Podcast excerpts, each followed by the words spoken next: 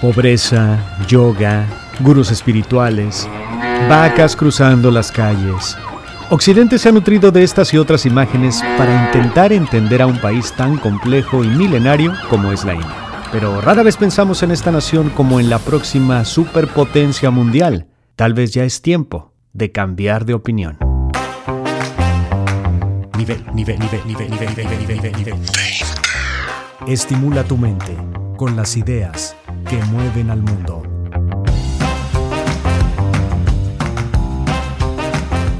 Con 1.400 millones de habitantes, la India ya es el país más poblado de la Tierra, superando incluso a China.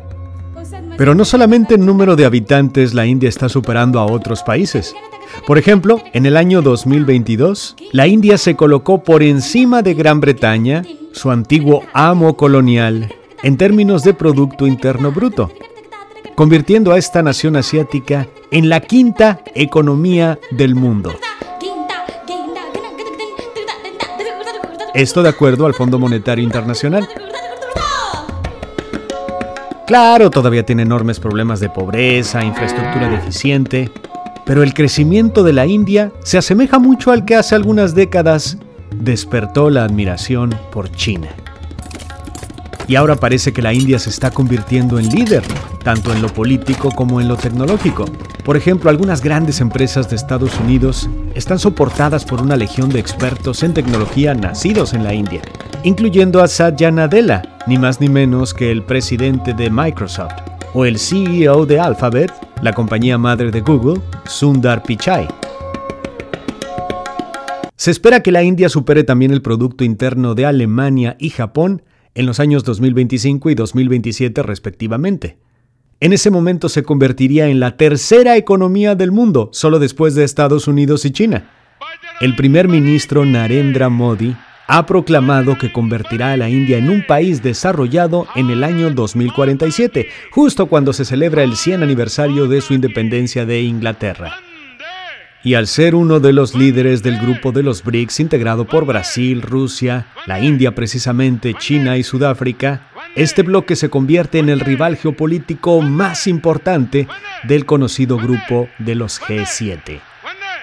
Y es que, por ejemplo, en el año 2014 los BRICS lanzaron su nuevo Banco de Desarrollo, una alternativa de este grupo de naciones ante el Banco Mundial y el Fondo Monetario Internacional. Pero ¿cómo ha contribuido Narendra Modi a este espectacular crecimiento? ¿Por qué mantiene una popularidad del 78%, siendo el líder mundial más popular del mundo, solo por encima del mexicano Andrés Manuel López Obrador? Hay que mencionarlo. No, no, no. Quizá es porque Modi se ha dedicado implacablemente a la construcción de puertos y caminos, es decir, infraestructura. También ha llevado a miles de personas en condición de pobreza a acceder al sistema bancario, un dato algo escatológico es que millones de indios todavía practican la defecación al aire libre. De acuerdo a una encuesta del año 2021, el 21% de los hogares rurales todavía no tiene acceso a un excusado. Sin embargo, es un gran crecimiento considerando el 60% que no tenía acceso en el año 2012. Entre otras cosas, Modi ha prometido el fin de la defecación al aire libre. Otro factor que ha ayudado al espectacular crecimiento de la India es su muy bien educada y angloparlante clase media. Que tanto en la India como en otros países del mundo ha ayudado a desarrollar una espectacular industria de la tecnología de la información, el IT, y también el sector farmacéutico. Además, la India tiene una enorme demanda de consumo. Es aproximadamente el 55% de su economía, comparado con el 40% de China. Tan es así que, por ejemplo, Apple ya ha decidido ensamblar su reciente iPhone 14 en la India, moviendo la producción de China y otras ubicaciones en el mundo. Esto, desde luego, atraídos por el enorme potencial de mercado de la India. Digamos que en lo geopolítico la India ha jugado muy bien sus cartas. Llevando la fiesta en paz con los países occidentales, tampoco ha condenado lo que los del grupo G7 consideran una anexión ilegal de algunas regiones de Ucrania. Y es que después de la invasión, Rusia se convirtió en el proveedor número uno de petróleo para la India, que necesita mucho combustible. reemplazando a Irak y Arabia Saudita. Este grupo ya está preparando una posible moneda digital para uso exclusivo de los BRICS. Y según nos informa el doctor Alfredo Jalife Rame, la India ya empieza a hacer transacciones internacionales con sus socios en rupias, es decir, dejando de lado al dólar americano.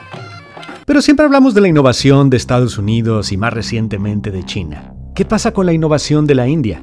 Bueno, históricamente podemos decir que nos han aportado el yoga, los juegos de mesa como serpientes y escaleras, el tenis de mesa, el badminton, hasta los cheques vienen de la India.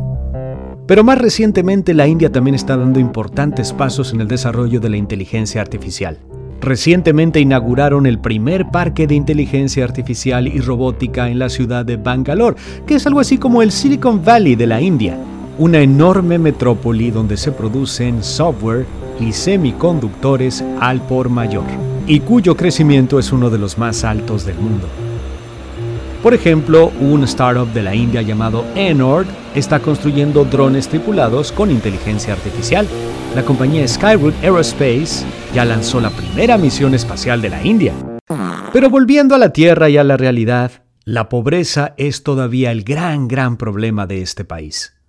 La inequidad entre pobres y ricos es insultante. Se estima que en el año 2020 el ingreso acumulado de los estratos más bajos de la sociedad era de apenas 13%, mientras que el 10% de las clases más acomodadas acumulaban el 57% del ingreso. Pero la India también está dando pasos importantes para reducir esa brecha. El índice de pobreza bajó de 55.1% en el año 2005 a 27.7% en el año 2006 y 16.4% en el 2016.